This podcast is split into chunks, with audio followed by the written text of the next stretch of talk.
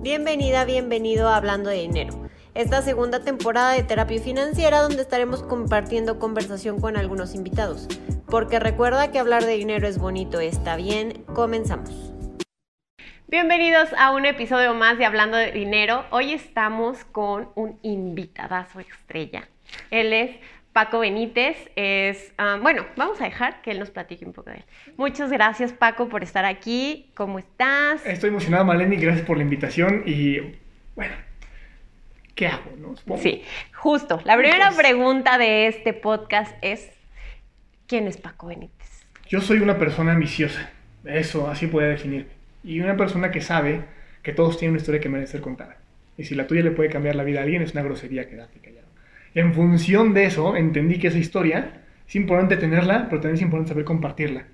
Entonces, justo por eso soy conferencista para contar lo que sé, enseño a hablar en público para que las personas puedan tener las habilidades para contar lo que saben y desarrollé programas de marca personal para que así lo puedan hacer en un mundo digital que no tiene fronteras. Ay, maravilloso. Pues entonces así van a ser cómo es que conocí a Paco, porque yo lo busqué para justo la creación de todo este proyecto, de la estructura, de hablar en público. Creo que yo lo había hecho eh, antes ya, pero nunca con una estructura y, creo que trabajar contigo me ha ayudado muchísimo con eso. Entonces, lo mío es justo está maravilloso. Hay una cosa que se llama fondo, que es lo que tienes que decir, y otra que se llama forma, que es como lo dices.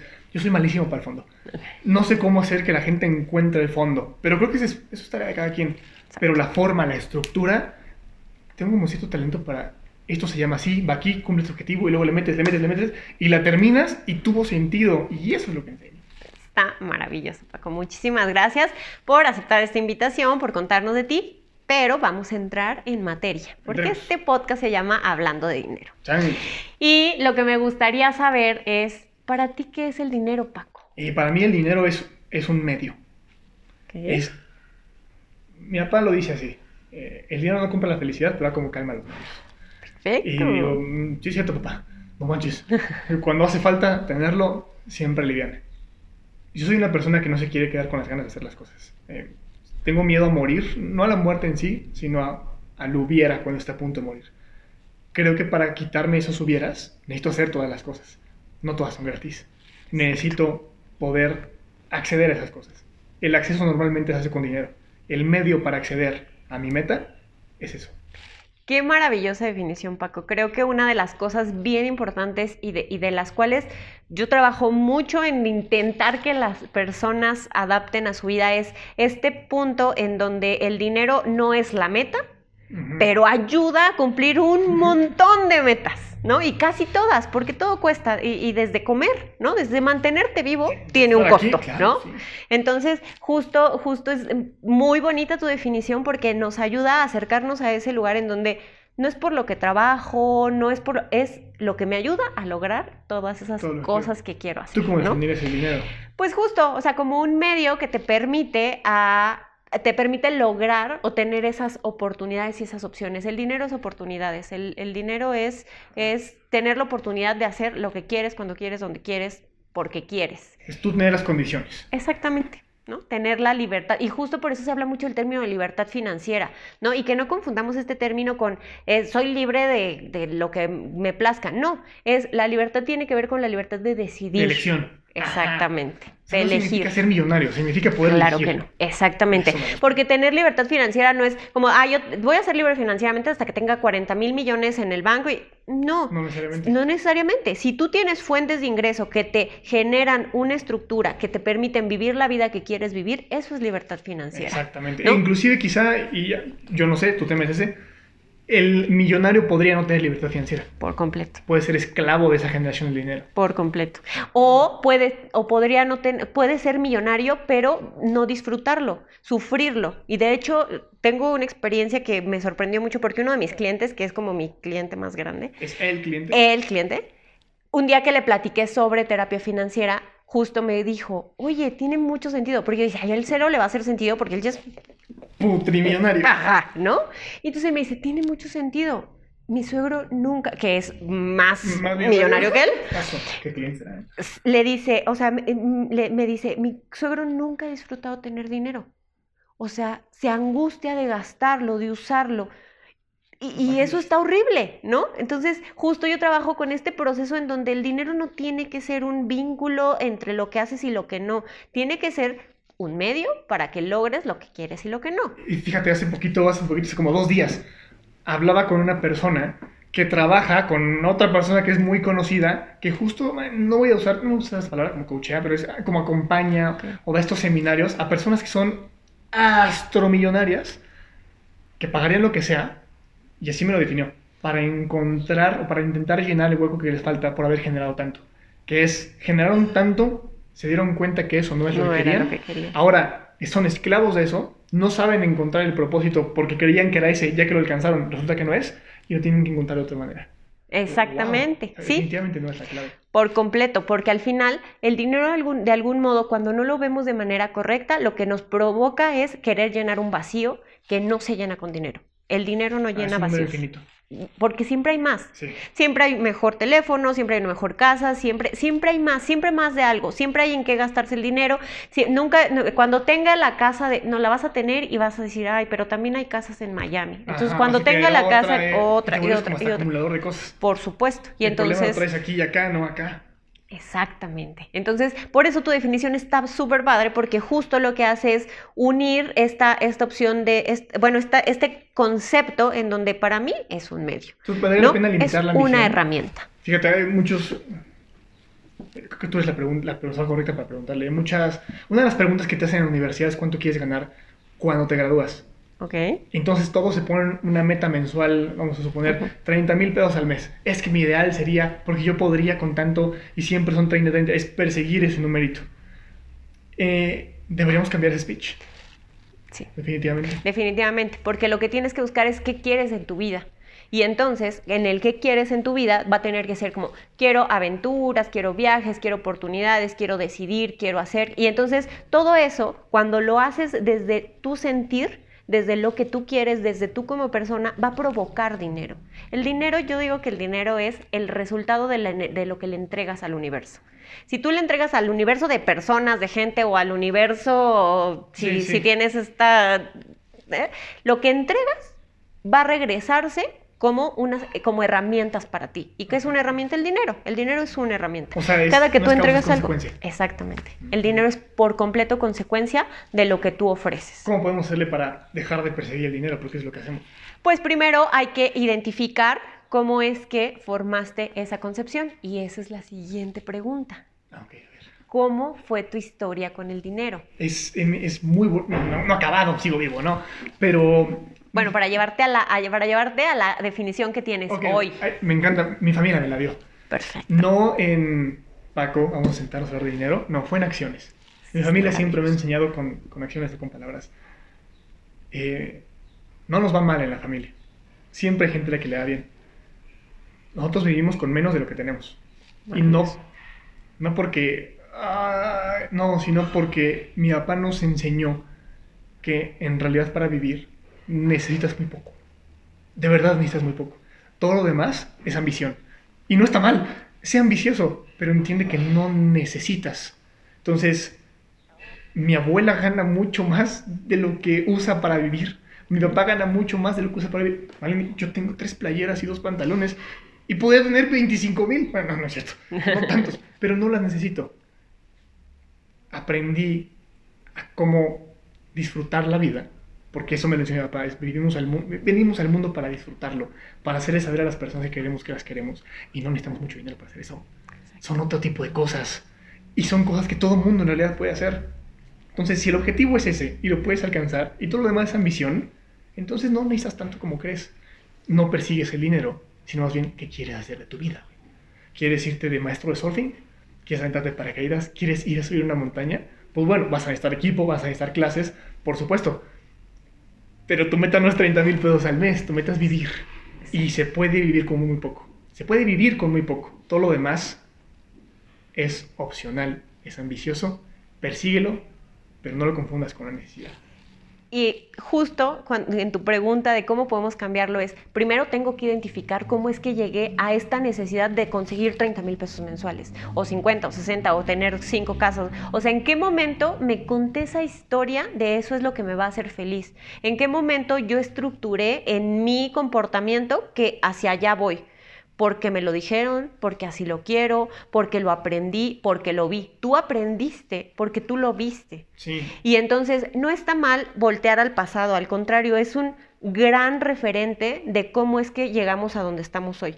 Sí. Yo siempre les digo a mis pacientes que hay que buscar un culpable, pero no para volverme una víctima, sino para asumir que yo tengo la capacidad, que no es mi culpa que yo tengo la capacidad de hacerlo diferente, porque hay un culpable que es mi pasado. Y no para castigarlo, no para molestarlo, para, decir, fuiste tú, no yo. Ahora yo me hago responsable de mi vida. Y mi vida no quiero que sea eso, mi vida quiero que sea, y entonces ahora sí cada quien hace la lista de lo que quiere que sea su vida. Sí, es algo bien interesante. pensar en esa causa y pensar en cómo actuamos a través de, voy a decirle así, los lentes del dinero. Sí. Eh, a mí me enseñaron, y a la fecha, a nunca juzgar a una persona por lo que tiene. Maravilloso. Afortunadamente, yo estudié en un colegio en el que no te juzgaban por lo que tenías. Y éramos una burbujita, y una burbujita que, que agradezco haber tenido, porque crecí así por la burbujita. Los primeros, las personas que te enseñan primero son tus papás. Las segundas personas que te enseñan son tus profesores en el colegio. Y así esa burbujita era así, no juzgues a las personas por lo que tienen, porque no sabes lo que traen detrás. Y eso era maravilloso.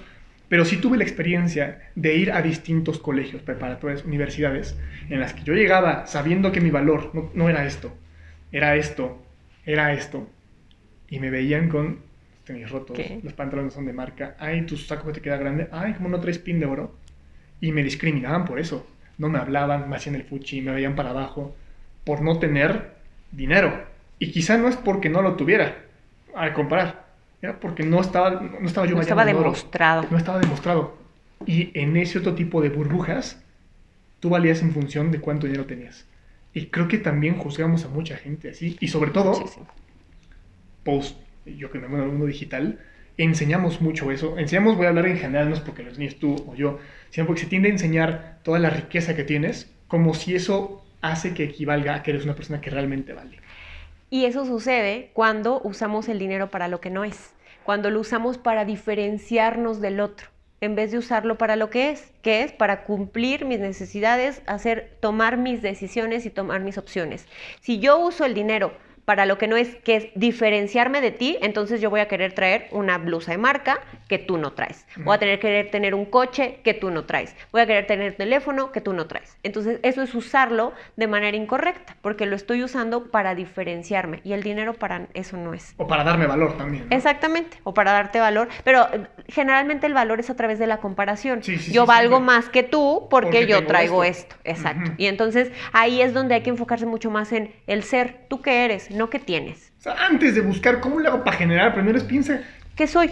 ¿Cuál es tu posición respecto al dinero? ¿Qué chingado piensas? ¿Qué te enseñaron? Y ahora sí entendiendo de dónde partes, ahora sí puedes correr la carrera, si no, no sabes. Por completo, porque si no vas a estar corriendo una carrera que te prefabricaron porque tú creciste. Además, tenemos como esta magia de ser humano, de que el humano aprende nomás desde que pasa, ni siquiera de que le dicen, ni siquiera de que te sientas y dices, ah, ya entendí. No, con lo que se Con lo que pasa enfrente de ti, lo incorporas de algún modo a tu vida y entonces esa incorporación provoca que tú generes patrones.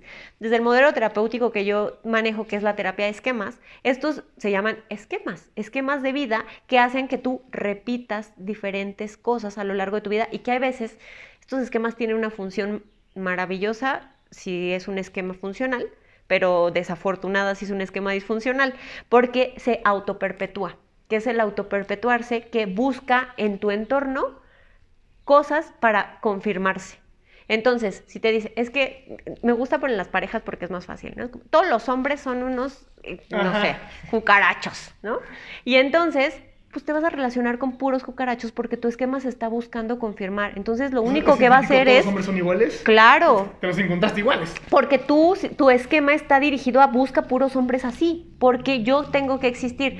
Las dos funciones del esquema es explicarte el mundo y autoperpetuarse. Si te explico el mundo, es bueno porque te está ayudando a algo. Y entonces su autoperpetuación es porque como yo te explico algo, yo te cuido, me tengo que buscar muchas herramientas a mi entorno que me permita que siempre exista, porque su naturaleza es muy noble, siempre te quiero estar ayudando. A veces no nos ayudan tan bien, porque a lo, mejor yo aprendí que este era un hombre, así era un hombre. Y entonces pues no está tan bueno ese hombre, ¿no? Eh, eh, ese hombre no tiene las características que yo quiero, que yo necesito, pero mi esquema es que así es. ¿Por qué? Pues porque así se formó, porque así lo aprendí, porque en algún momento lo vi, porque así me lo explicó el mundo. Y entonces, mi esquema, hay un sistema reticulador activador ascendente, que ese ya A se ver, volvió muy ¿el famoso. Reticulador activador ascendente. Ese sistema ya se hizo muy famoso, bueno, tal vez porque yo lo veo mucho Yo más. creo que yo no tengo idea. Bueno, este sistema, porque aparte esto no es magia negra, ¿no? Este es un sistema que tenemos en nuestro cerebro que lo que le pones en, en- en- lo pones enfrente, te- o sea, lo que le pones en la mente te lo pone enfrente. Y es, si tú quieres un coche rojo, vas a ver puros coches rojos. Ah, bueno, eso sí lo he visto, claro. Ah, Como porque cuando te tú- quieres comprar un coche y lo ves mucho más seguido de lo que lo veías antes. Es tu sistema funcionando. Tú le pones atención a lo que quieres ponerle atención. Entonces, si tu esquema dice, los hombres son así, entonces tu esquema se pasa buscando hombres así. Es como si los pusieras en marcador de textos. Exactamente, exactamente. Entonces, así es como funciona nuestro sistema y así como funcionan nuestros esquemas. Y no es diferente con el dinero. Nosotros tenemos una estructura en donde decimos, ah, la gente vale por lo que tiene. Entonces, empiezo a ver valiosas a personas que tienen. Entonces, por eso ahora el fenómeno de las redes es, yo digo, ay, este es exitoso y este y este y este, porque nada más veo lo que tienen. Exactamente. Y entonces, eso es lo que hay que explorar Y por otro lado, a ver, el dinero es malo. Viene siendo lo mismo, pero del otro lado. por completo. Entonces voy a juzgar a la persona que tiene dinero, a la persona que cumpla las características de una persona que tiene dinero, es malvada, porque el dinero es malo. Y, adema- y además con este, con este enunciado que dices ahora, imagínate cuando llegue dinero a ti, ¿qué vas vas a querer malo. hacer? Claro. Claro, qué cabrón. Lo vas a que, o sea, es más, inconscientemente te deshaces de él. ¿Por qué no ahorras? ¿Por qué no inviertes? ¿Por qué no sí acumulas? es cierto, pero eh, Pues porque es malo. Nos da miedo cobrar, porque el dinero es malo. Claro. Entonces, no te cobro tanto, te cobro poquito. Ay, bueno, pero, ay, sí, sí, no se molesta. Y empezamos a hacer, o sea, Nos, chi- nos hacemos nos chiqueamos, nos, ay, ay, perdón, sacamos el cuello, córtamelo aquí, ¿no? Es justo eso, es la perspectiva que tenemos de eso. exactamente. Y que, pare- y que parece muy absurdo, pero la verdad es que trabajamos como con programaciones. Yo le digo, yo, yo en, mi, en mi estructura digo que son, son eh, programaciones en segundo, son aplicaciones en segundo plano.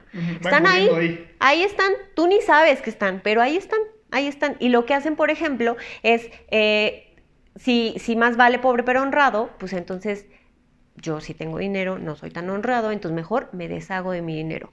O entre más dinero, más problemas, entonces yo no quiero tener problemas, mejor yo no Hijo, quiero sí. tener dinero. Estás programado para esos comportamientos. Exactamente, entonces inconscientemente te deshaces de él. Y si alguien dice, es que ¿por qué no puedo ahorrar? Porque hay una programación en ti que te dice que si tú tienes acumulación, no eres una buena persona. A ver, entonces voy a hacer una generalización, Sí. a pesar de que son erróneas hacerlas todas, pero muy superficialmente y muy a grandes rasgos.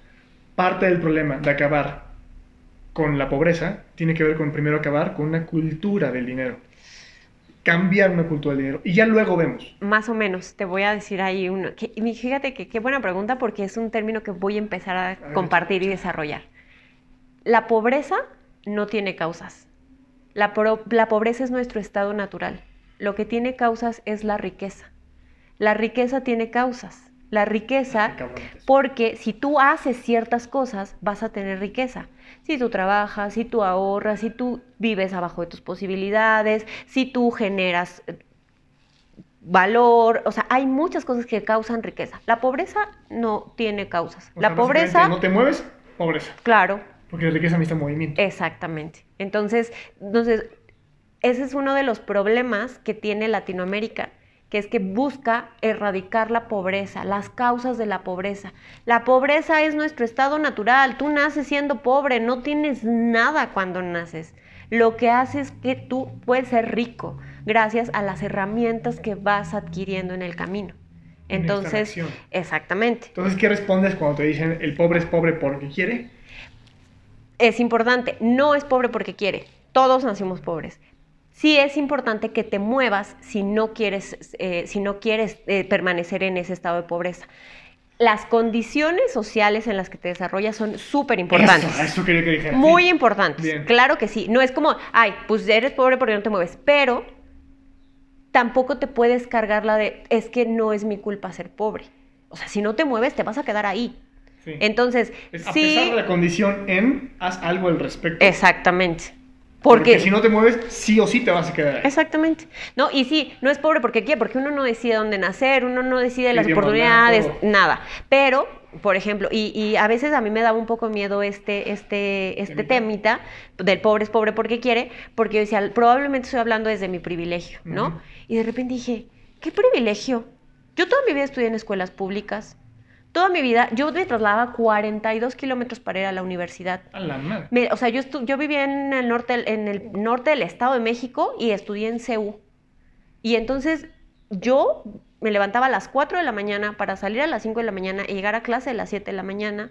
Después de clases terminaba y me iba a trabajar, porque quería, ¿eh? Porque yo decidí que quería generar mi propio dinero. Mis papás estuvieron siempre en contra de que yo trabajara porque me decían, oye, te levantas a las 4 de la mañana, llegas a trabajar a las 11 de la noche, haces tarea de 11 a 2, duermes dos horas y, y yo les decía, yo duermo en el camino, tengo dos horas de camino, no te preocupes. ¿Sabes? O sea, entonces es como de... cabrona de mí. Entonces, entonces justo es como, de repente yo digo, qué privilegio. No, lo que yo hice fue moverme. Sí. Y no es, ah, porque habrá gente que diga, ah, tuviste papás, ah, tenías para el camión.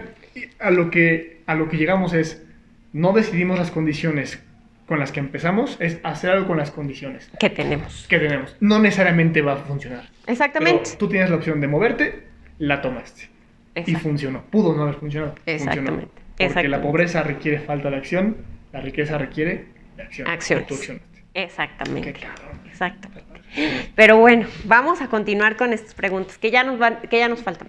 Ahora, la siguiente pregunta, Paco, es ¿y cómo te sientes con la definición que tienes de dinero, con tu relación que tienes con el dinero? Que esa es la pregunta obligada de la terapia. Claro, ¿Y cómo sí. te sientes con eso? Yo me siento muy en paz, porque afortunadamente yo no me hice mi definición, como ahorita lo venimos viendo, más bien la recibí. Y la viviste además. La- y la vivo todavía. Y eso me permite no pensar en cuánto voy a ganar, cuánto quiero ganar. No, lo que pienso y la pregunta todos los días es, hoy, ¿qué quiero hacer? Y no porque estén en ceros, sino cada cosa que hago la planeo no en función de cuánto voy a ganar, en función de cuánto quiero impactar, en dónde me veo después. De hecho, los últimos programas, eh, cuando empecé en todo esto de la marca personal, desarrollé un equipo para que trabajara para mi marca personal. A mí ya no me daba la vida, porque tenía mucho trabajo. Luego nos dimos cuenta que ese programa funcionaba genial y lo empezamos a mover, no a vender. Las personas nos preguntaban, ¿qué onda, qué onda, qué onda? Y empezamos a hacer eso. Cuando empezamos, hice un emprendimiento, dije, a ver muchachos, primera pregunta, ¿cuánto quieren ganar? La pregunta que me doy cuenta que es equivocada. La no sé la definición que tienen ellos, pero en función de mi definición, a mí no me preocupaba cuánto me iba a tocar a mí. A mí lo que me preocupaba era, primero, que ellos estuvieran bien y segundo, cuánto íbamos a ayudar con lo que estábamos haciendo. Y entre más ayudábamos, estaba yo seguro que mejor nos iba a ir dicho y hecho. Eso fue lo que pasó, porque el enfoque no es cóbrale más, ten más comisión, arregálate al... pro-". No, es ¿qué más le puedes hacer? ¿Qué más le puedes ayudar? Y eso, en consecuencia, trajo dinero. Pero fue esa manera de pensar. Y estoy seguro que el resto de mi vida voy a traer esa manera de pensar porque me da, como te dije hace rato, paz. Eso está maravilloso, Paco, porque justo una de los, justo el, el estado que, que debemos buscar como personas es el bienestar, lo que signifique para ti. Probablemente para ti la paz es bienestar, es una traducción, ¿no? Entonces, yo lo que, lo que los invito siempre es a que identifiques cuál es tu punto de bienestar. O sea, ¿Qué significa bienestar? ¿Qué significa bienestar para ti? Porque por- para mí un bienestar financiero podría ser ah, tener una casa, dos coches y, no sé, y 20 perros, ¿no? No, La verdad es que no, porque qué horror sacar a pasear tanto perro. Pero, exacto, pero, pero, pero ¿qué significa bienestar para ti? Porque lamentablemente es que hay estructuras culturales, yo le digo que son esquemas, que son esquemas sociales, Ajá. que es lo que la sociedad espera. Lo que te ha dicho que es. Exacto. Ajá, es ¿no? Porque si puede parecer hasta la felicidad. El objetivo es ser feliz. Pero ¿qué es? ¿Qué es feliz? feliz? Nunca nos preguntamos eso. Yo tengo bienestar, o mi objetivo es tener bienestar.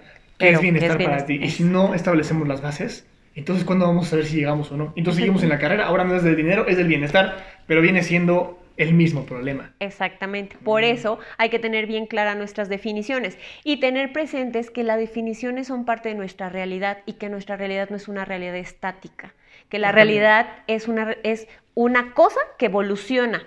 Todos los días, tu realidad todos los días puede evolucionar. Porque hoy con esta conversación tú y yo podemos decir, ay, mira, esto que Paco dijo, está bien padre, porque entonces lo puedo incorporar y se puede volver mi realidad. Y entonces a lo mejor el objetivo que yo tenía ayer ya no es exactamente el mismo. Entonces también tenemos que aprender a que somos seres flexibles con constantemente evolucionantes, que no es como que, ay, es que tú ayer me dijiste esto y eres incongruente. No, aprendí y por aprender mi, mi- definición cambió y mi bienestar cambió. Y eso yo lo aprendí un poquito a la mala cuando decía yo que, que, o sea, estaba en el momento financieramente más teóricamente concentrada, en donde sabía más de finanzas. De hecho, yo decía, si mi papá hubiera sabido esto, seríamos millonarios.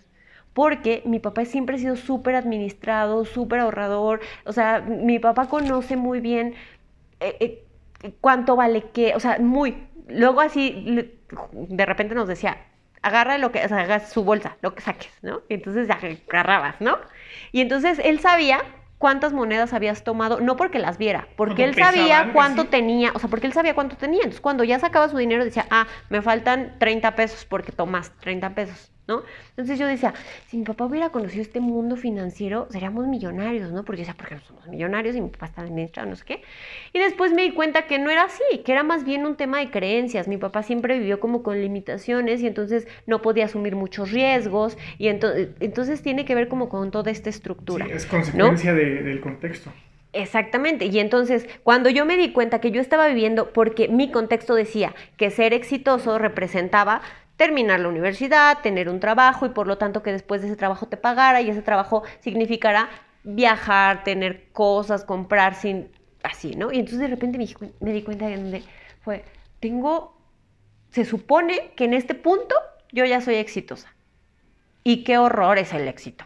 Porque tengo un montón de presión, porque entonces ahora ya debo la tarjeta, pero yo ni quería comprar eso, pero entonces ya lo compré porque eso se tenía que notar. Entonces me di cuenta que mi definición de éxito estaba preestablecida con las creencias de que ser exitoso era tener una carrera, tener un trabajo, tener un buen... Y en ese momento aparte yo ya era empresaria, no solamente tenía un trabajo, tenía una empresa. Y entonces ya era como, La, bla, exitosa. ¿no? Y entonces eso era tan pesado, en el momento en el que solté y dije, la- eso no es éxito para mí, ¿no? Cero, no me importa, ¿no? Y entonces ahora yo sí puedo salir con amigos y dices, no, yo no voy a comprar eso, yo no quiero comer ahí, ¿qué te pasa? Y la ensalada cuesta 400 pesos, cero voy a comprar Y una no ensalada de porque no la 400. puedas comprar, No, es porque no no, quiero, exacto. Entonces, justo es que tengamos presente que tenemos que tener el punto B, a dónde quiero llegar, porque si no, no puedo generar un camino. Tan solo, o sea, hoy, si yo te digo, oye, este, te espero acá, ¿dónde es acá? Mándame la ubicación. Necesito la ubicación para saber por dónde me voy a ir. Si no tengo la ubicación, entonces no puedo hacer el camino hacia, el- hacia a- trazar el camino. Entonces, Eso es súper importante. Para eso. ti, hablando que es bien importante saber qué es la felicidad, saber qué es el dinero para ti y qué es el bienestar, qué es el bienestar para ti. O sea, ¿cuál es tu bienestar, Marina? El bienestar para mí es tener la tranquilidad de que puedo hacer lo que quiero hacer sin estar eh, sin, sin tener como limitantes, de que yo puedo decidir lo que hoy quiero hacer o no quiero hacer. Ese es el bienestar para mí. Decidir hoy, de hoy no me quiero tener poder de decisión. Hoy, hoy no voy a trabajar, hoy no me quiero levantar.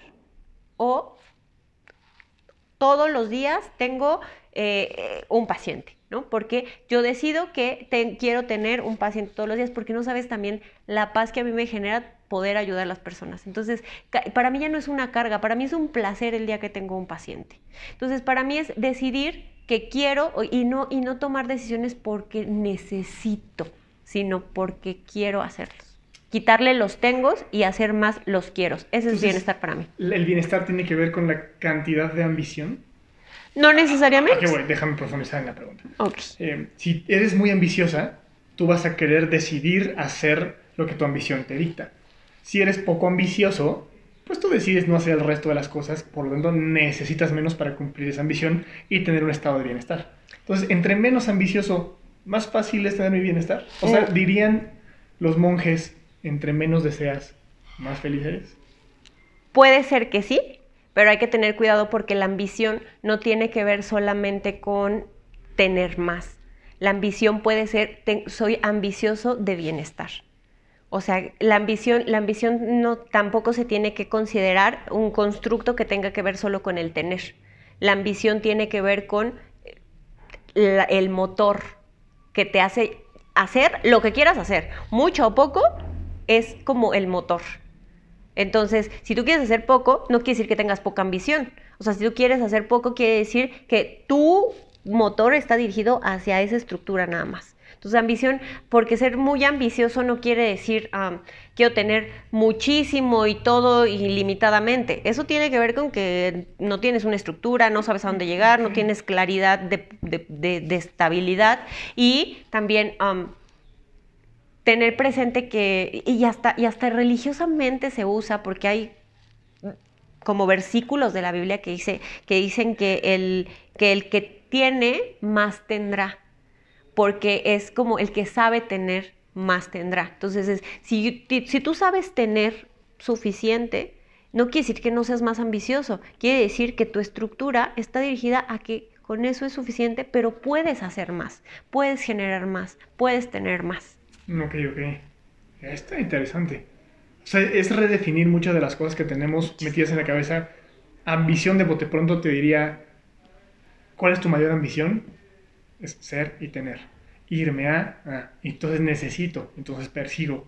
Entonces por otro lado es, mi ambición es aquí, aquí, aquí, aquí, eh, no soy ambicioso, ya tengo suficiente, ya me muevo. Entonces eres feliz. Pero no necesariamente así, porque estamos jugando con una definición que no necesariamente es correcta. Exactamente. Porque, porque además también tenemos, tenemos muchas definiciones como en una escala de valor en definiciones de cosas que son buenas y cosas que son malas. Y más bien hay que estructurarlas en una escala de función. ¿Para qué te sirven esas cosas? Porque, por ejemplo, las emociones, pasa mucho con las emociones. Ay, es que estar triste es malo. Claro que no. Llorar es malo. Por supuesto que no. Llorar tiene una función. Llorar no es tan agradable como estar súper feliz, pero tiene una función para tu vida. Así todos los conceptos en los que nos movemos tienen una función que están definiendo algo. No hay que darles una carga de negativo o positivo. Lo que tú haces con ellos es lo que puede ser positivo o negativo. Son herramientas. Si yo te doy un cuchillo, me puedes matar o puedes ahorita hacer un pastel y que no lo compartan. ¿no? O sea, viene estando ilustrado muy superficialmente en, intensamente, ¿no? Como la tristeza era... Está maravilloso. Muy importante. Es un buen mensaje porque te hace descansar, por ejemplo. Entonces, pensar que todas las definiciones y todas las cosas son herramientas. Quien les da un valor, eres tú. Fíjate, qué bueno que tocaste eso. Eh, hace, hace unos años, ay, ¿cuántos años tendrá? ¿Cuatro? ¿Cinco? No me acuerdo, me cambió. Te dije, uno de mis... Tengo dos libros aquí escritos. Uno tiene que ver con hablar en público, porque esa es la metodología que inventé. Pero el segundo se llama Lo que aprendí con ellas. Y es la historia de mis exnovias. Y todo lo que aprendí. Yo soy quien soy por las exnovias que tuve. Cada una, buena o mala, yo he sido bueno o malo, me dejó una lección que me construyó con la persona que soy. Yo estoy agradecido hoy con cada una de mis exnovias. Por las cosas buenas que vivimos, por las terribles que vivimos, son lecciones aprendidas. Y cada una tiene una de las características. Una de ellas, con una de ellas aprendí lo que era la estabilidad emocional y la dependencia emocional, porque yo fui dependiente y cuando terminamos me fui a la chingada y no era culpa de ella, era culpa mía. Una de mis mejores amigas me invitó a Guadalajara a tomar un curso que se llama tallador de diamantes. Y yo dije que vamos a tallar diamantes. Y dijo, no, tonto. No me explicó bien. Era un monje el que nos daba el entrenamiento. Y tenía que ver justo con lo que acabas de decir. Yo estaba en proceso de superación de la ex, imagínate. Y la lección que nos dijo es, ¿esto qué es? No, pues, ¿cuál era? ¿Esto qué es? Ah, pues, es una vela. Sí, pero si le das ahorita la pecas. ¿Va a ser una vela para pecas? No, esto va a ser un juguete. Entonces, ¿qué es? Pues es a los ojos del observador. Básicamente, las cosas no son de aquí para acá. Son, de, aquí, para acá. Tú significas las cosas. Eso puede ser un cuadro o puede ser la mirada de mi abuelo. Depende del significado que le des. Las personas no son, son el significado que le damos y las cosas también. Y yo entendí que no era ella la que me hacía feliz, era yo el que me hacía feliz con ella. Y eso, chinga, me hizo liberarme. Y eso es justo lo que acabas de decir. Y eso está maravilloso y lo puedo, y justo en el proceso de la creación de terapia financiera, una de las cosas que, que hizo esta, esta conjunción fue que como nos relacionamos con todo, el dinero es una de esas cosas, todo. O sea, como me relaciono. De hecho, terapia financiera nació cuando salió una paciente que tenía un proceso de ruptura. Cuando salió, yo dije, como ella vivió esa historia, yo viví la historia con el dinero. Dije, ¿qué? ¿Es una relación más? ¿Es un ente más en mi estructura de, de, relaciones? Claro que sí. Y entonces así nació terapia financiera, como en el estructurar que el dinero no es algo, el dinero es lo que yo significo en el dinero. Ajá, el significado que yo le doy. Exactamente. Diría Robert Kiyosaki, es puro papel, para que lo coleccionas, es su definición, su significado. Comparto significado, creo lo mismo. No lo comparto, creo otra cosa y consecuencias diferentes. Exactamente, exactamente. Qué gran charla, Paco es que tienes, aparte de public speaking, entonces tú Fue una tienes mutua, para, ya sé, justo lo de decir, bueno, le voy a invitar a todos los episodios, pero nos ayuda a entrevistar a todos los entrevistados. Es que me interesa genuinamente el tema. Ay, qué gusto, qué gusto. Pero mira, Paco, muchísimas gracias por acompañarnos en esta, en este episodio, muchísimas gracias por compartir todo lo que compartes y todo el valor que generas y ayúdanos por favor a que nuestros espectadores sepan dónde te pueden encontrar. Claro que sí. Para que sepan hablar así de maravilloso. Bueno, si quieren, claro. Eh, a mí me pueden encontrar en todas las redes sociales como arroba paco.benítez. Benítez es mi apellido, con B grande y con Z. Vale, en todo caso, gracias por el espacio. Me encantó la plática. Se fue mucho más rápido de lo que me hubiera gustado, la verdad. Y ojalá que no sea la última vez. Seguro no va a ser la última vez, Paco. Muchísimas gracias. Y bueno, igual vamos a dejar en la descripción su información para que puedan ir a buscarlo, a verlo y vean las maravillas que hace con hablar en público. Muchísimas gracias a todos. Nos vemos en la próxima, en el próximo episodio de Hablando de Dinero. Chao. Hablar de dinero es bonito y está bien. Te agradezco haberme acompañado en una sesión más. Recuerda compartir, suscribirte, darle like, comentar, activar la campanita de notificaciones y seguirme en redes sociales. Te espero la próxima.